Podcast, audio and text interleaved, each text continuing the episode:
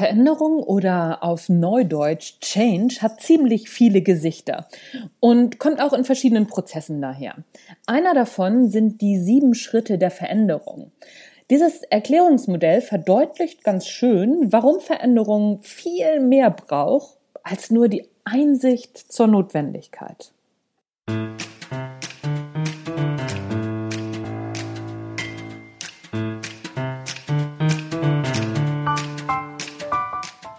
Hallo und herzlich willkommen beim Natural Leadership Podcast. Der Podcast, der dir dabei hilft, der Mensch bzw. die Führungspersönlichkeit zu werden, die du sein willst. Du bekommst innovative Ideen, praktische Tipps, jede Menge Impulse und neueste Informationen aus der Hirnforschung für deinen beruflichen Erfolg und deinen persönlichen Entwicklungsprozess. Mein Name ist Anja Niekerken und ich freue mich, dass du dabei bist.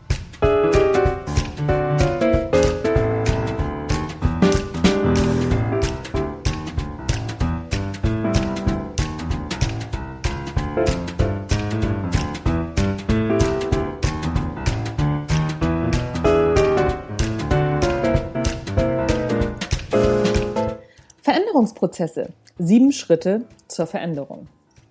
Der erste Schritt zur Veränderung ist Schock oder Überraschung. Egal ob im Unternehmen oder im Privatleben, wenn wir mit Veränderungen bzw. der Notwendigkeit zur Veränderung konfrontiert sind, dann ist unsere erste Reaktion erst einmal geprägt von Unverständnis, Angst, Überraschung und Schock. Wir haben nicht zwingend alle Gefühle auf einmal, es ist meistens nur eines davon. Und das ist auch individuell verschieden, wie lange wir in diesem Gefühl bleiben. Unverständnis ist oft das offensichtlichste Gefühl.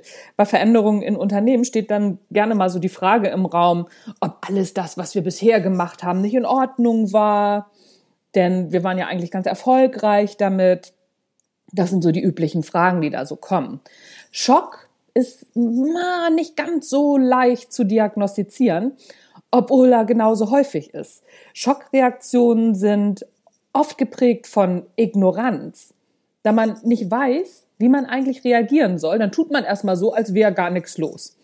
Ähnlich wie bei einer körperlichen Schockreaktion verfallen Menschen in einen mehr oder weniger lethargischen Zustand und tun erstmal nichts. Und das ist auch eine ganz normale Reaktion. Für Unternehmen natürlich unangenehm. Auch im privaten Bereich ist es unangenehm, wenn jemand das erstmal so wegignoriert. Oft denken wir dann so, hallo, äh, merkst du noch was? Nee, derjenige kann gerade nichts merken, der ist im Schock. Das ist eine ganz normale Reaktion. Zweite Reaktion oder zweite Phase ist die Ablehnung. Die kommt nach Schock und Überraschung. Dann werden aktiv Gründe gesucht, warum das Neue alles schlecht ist und das Alte alles gut ist. Man bleibt in der Vergangenheit stecken. Dabei spielen rationale Gründe eine untergeordnete Rolle. Tatsächlich geht es in dieser Phase nicht darum zu argumentieren, sondern darum, seinen Standpunkt mit allen Mitteln zu verteidigen. Das liegt zum einen daran, dass durch die Veränderung auch das eigene Selbstbild angegriffen wird. Wir sind hochgradig mit unserem Beruf oder auch mit dem, was wir normalerweise tun, identifiziert. Wenn nun eine Veränderung ansteht, dann bedeutet das auch, dass wir uns selbst ein Stück ändern sollen. Unser Selbstbild wird dadurch indirekt in Frage gestellt. Veränderungen stellen immer unser Selbstbild in Frage. Nicht nur im beruflichen, auch im gesellschaftlichen und privaten Kontext. Im beruflichen Kontext sollten Führungskräfte sich dessen auf jeden Fall bewusst sein und entsprechend sensibel mit ihren Mitarbeitern in Veränderungsprozessen umgehen. Es reicht bei Weitem nicht aus, Mitarbeitern einfach die Notwendigkeit zu erklären.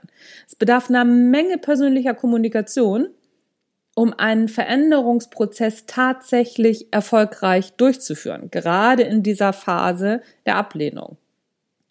Die dritte Phase ist Einsicht. Die Phase ist einfach zu erklären. Irgendwann wird jedem klar, dass es so nicht weitergehen kann und dass sich etwas ändern muss. Das Problem an dieser Phase ist, dass sich durch Einsicht noch nichts ändert. An, am folgenden Beispiel aus dem Privaten wird es vielleicht ein bisschen deutlich. Also wenn unbedingt mal die Küche aufgeräumt werden muss, dann ist das ein notwendiger Veränderungsprozess. Erst hat niemand Lust dazu und vor allem niemand fühlt sich zuständig und niemand ist schuld. und niemand glaubt, das Problem tatsächlich verursacht zu haben. So irgendwann ist dann klar, so kann es nicht weitergehen, weil es gibt keinen einzigen sauberen Topf mehr. Das ist die Einsicht. So kann es nicht weitergehen. Passieren tut deshalb aber noch lange nichts. Noch ist die Küche ja nicht aufgeräumt.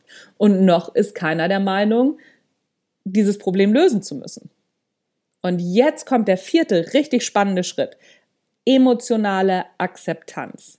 Denn das ist genau der Punkt, wo wir merken, ach so, wir sind Teil des Problems.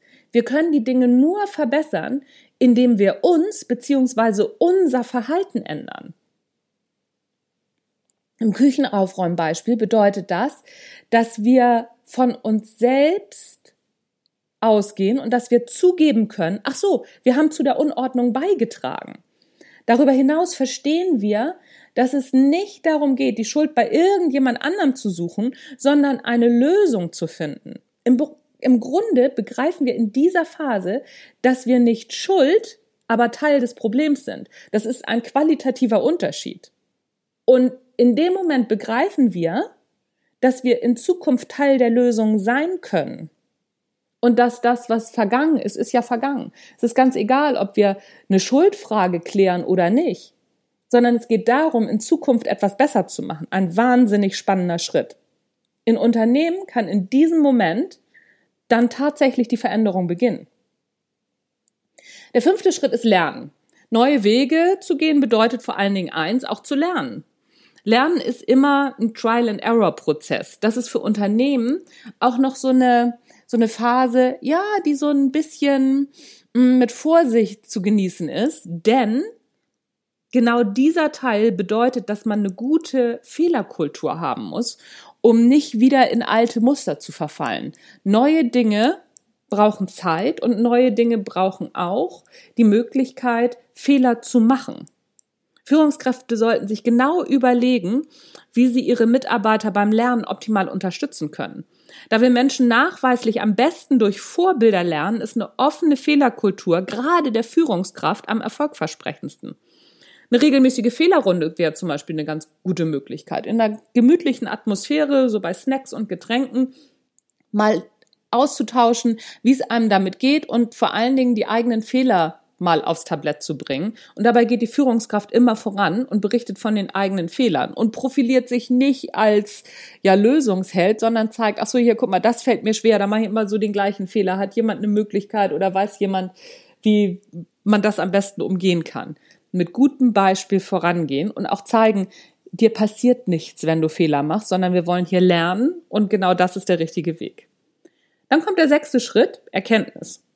Erkenntnis ist eine Phase, die erlebt jeder für sich selbst. Das ist so ein Aha-Erlebnis, wenn man plötzlich merkt, ach so, ja, hier guck mal, die Veränderung bringt tatsächlich etwas. Und dann kommt der siebte Schritt, Integration. Dann wird's ganz normal, die Sachen so zu tun und der Veränderungsprozess ist abgeschlossen.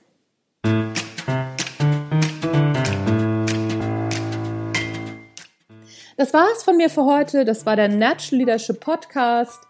Mein Name ist Anja Niekerken. Es hat mich gefreut, dass du zugehört hast. Hör auch beim nächsten Mal wieder rein. Habe ich sonst noch irgendwas zu sagen? Nö. Tschüss, bis dann.